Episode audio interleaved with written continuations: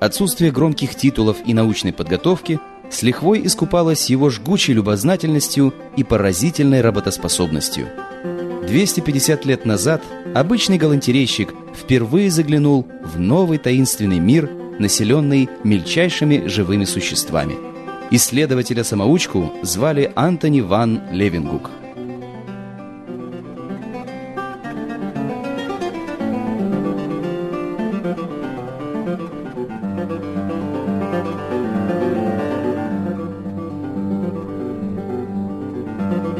Антони ван Левингук родился 24 октября 1632 года в небольшом голландском городе Делфте в семье корзинщика. Он не проявлял особой склонности к учебе и в 16 лет поступил продавцом в мануфактурную лавку в Амстердаме. Через 6 лет Антони вернулся в родной город и завел собственную торговлю мануфактурой. После смерти первой супруги он женился во второй раз – чтобы прокормить большую семью, Левингук взялся еще и выполнять обязанности привратника в городской ратуше. А все свободное время он отдавался своей страсти, разглядывал в лупу различные предметы – овечью шерсть, крылья мух или хвостик головастика. Чтобы добиться большего увеличения предметов, Левингук решил научиться делать линзы сам. В течение 20 лет полуграмотный торговец мануфактурой Ночи напролет шлифовал стекла, стирая пальцы до крови. Соседи смеялись над сумасшедшим фанатиком. А он смог изготовить линзы размером с небольшую горошину, которые давали увеличение до 300 раз, в то время как самые сильные стекла, сделанные другими мастерами, давали лишь 20-кратное увеличение. Свою линзу и предмет, который Левингук хотел рассмотреть, он вставлял в отверстия в специальных дощечках, оснащенных фиксаторами для закрепления миниатюрных образцов. Для новых предметов он делал себе новые микроскопы, и к концу жизни у него накопилось несколько сотен приборов. Упрямый голландец работал безо всякого плана и рассматривал через свои линзы все, что попадалось на глаза. Кусочек говядины, глаз мухи, каплю собственной крови.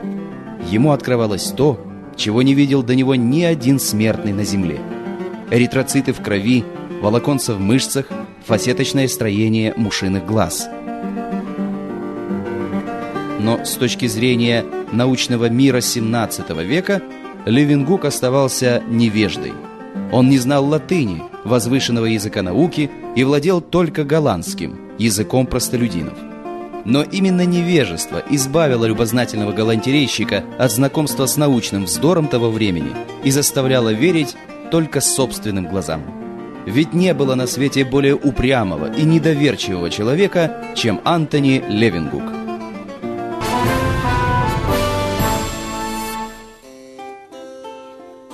Двадцать лет натуралист-любитель Антони ван Левингук работал в полном одиночестве – но в 1673 году об удивительных микроскопах галантерейщика узнал член-корреспондент Лондонского королевского общества Ренье де Граф.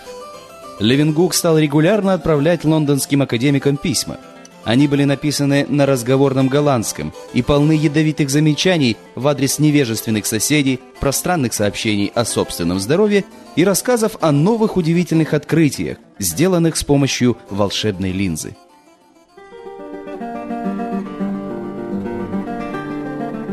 Однажды, весной 1676 года, Антони Левингуку пришла в голову неожиданная мысль – посмотреть через свой микроскоп на обыкновенную каплю воды. Каково же было его удивление, когда в абсолютно прозрачной капле он увидел множество маленьких существ, которые, как ему показалось, играли друг с другом. В очередном письме в Королевское общество Левингук назвал эти существа ничтожными зверушками. Так малограмотный привратник из небольшого голландского городка открыл фантастический мир микробов. 15 ноября 1677 года в Лондонском королевском обществе ученые наблюдали в микроскоп кружение маленьких существ и восклицали – этот человек поистине великий исследователь. Королевское научное общество приняло галантерейщика в свои ряды, прислав ему диплом в серебряной шкатулке с гербом общества на крышке.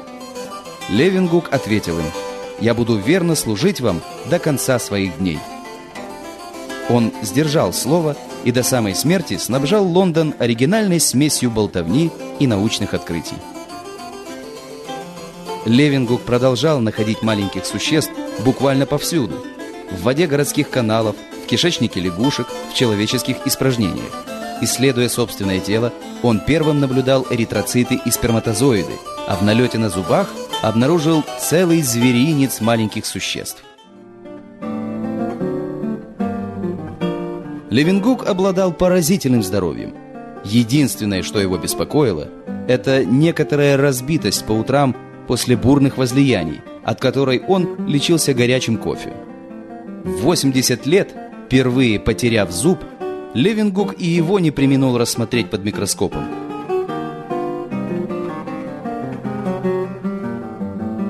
Даже лежа на смертном одре 90-летний Антони Ван Левингук скрупулезно фиксировал угасание жизни в своем теле. Ни один из своих микроскопов естествоиспытатель не согласился продать даже за большие деньги. Ему льстило восхищение посетителей лаборатории, среди которых были и английская королева, и русский царь Петр I. Все они приходили полюбопытствовать, какой новый мир мельчайших существ, микробов, открыл гениальный самоучка Антони ван Левингук.